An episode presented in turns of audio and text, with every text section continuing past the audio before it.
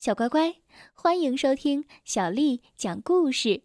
我是杨涵姐姐，今天为你讲的这个故事名字叫做《走独木桥的小羊》。这个故事收录在了郑渊洁十二生肖童话绘本系列故事当中。小乖乖，故事开始了。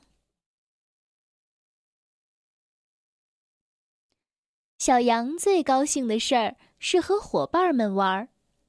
小羊喜欢玩游戏机，但他总觉得和真人玩更开心。连续下了三周的暴雨了，可把小羊憋坏了。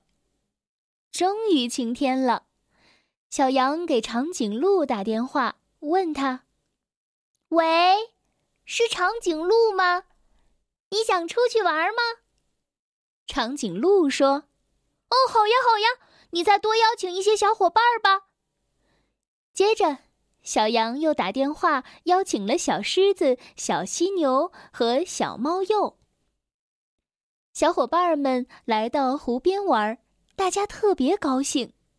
小猫鼬说：“不知道为什么，心里说不出的发慌。”小犀牛说：“哦。”好像有雨滴打在身上。说话的功夫，天上就真的下起了暴雨。长颈鹿个子高，看得远，它忽然大叫：“不好了，不好了，发大水了！”大家一看，远处涌来了波涛。小狮子提醒大家快往高处跑，小伙伴们撒腿就跑。大水在后面追赶，小羊累得满头都是大汗。大家使劲儿跑，谁也不想被洪水吞掉。跑在最前面的小狮子大喊：“不好了，前面有一条大河！”小羊一看，果然有一条河拦在前面，挡住了他们的去路。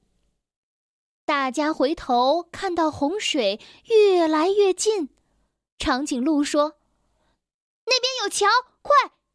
小伙伴们往桥那边跑。跑到眼前一看啊，是两座桥，一座是石头堆的大桥，另一座是独木桥。大家都往石头大桥上跑。小羊一看。独木桥上没有人，就上了独木桥。石头大桥由于跑上去的人太多了，不堪重负倒塌了，小伙伴们都掉进了河里。走独木桥的小羊顺利到达对岸之后，赶紧打电话求救，消防队员们赶来施救，天上还有直升机来搜索。小狮子首先被救上来，医生需要给小狮子做人工呼吸，可医生不敢，医生是一只兔子。小羊对兔子医生说：“医生，小狮子很善良的，不会咬你的。再说了，它现在昏迷了，就算它想咬你，也没办法咬呀。”于是，小兔子医生给小狮子做了兔弓呼吸，小狮子苏醒了，大家鼓掌。小伙伴们陆陆续续的被救上了岸，暴雨停了，洪灾也过去了，天上出现了彩虹。大家问小羊，为什么选择走独木桥？小羊说。妈妈告诉他，遇到事情要与众不同，不能随波逐流。小羊长大之后成了童话作家，并把自己的亲身经历写成童话，告诉了其他的孩子。这就是小羊走独木桥的故事。小乖乖，今天的故事就讲到这儿了。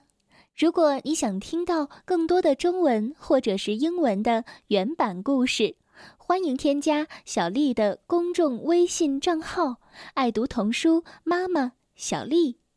接下来又到了我们读诗的时间了。今天为你读的是唐代大诗人杜牧写的《清明》。清明，杜牧。清明时节雨纷纷，路上行人欲断魂。借问酒家何处有？牧童遥指杏花村。清明，杜牧。清明时节雨纷纷，路上行人欲断魂。借问酒家何处有？牧童遥指杏花村。清明，杜牧。清明时节雨纷纷，路上行人欲断魂。借问酒家何处有？牧童遥指杏花村。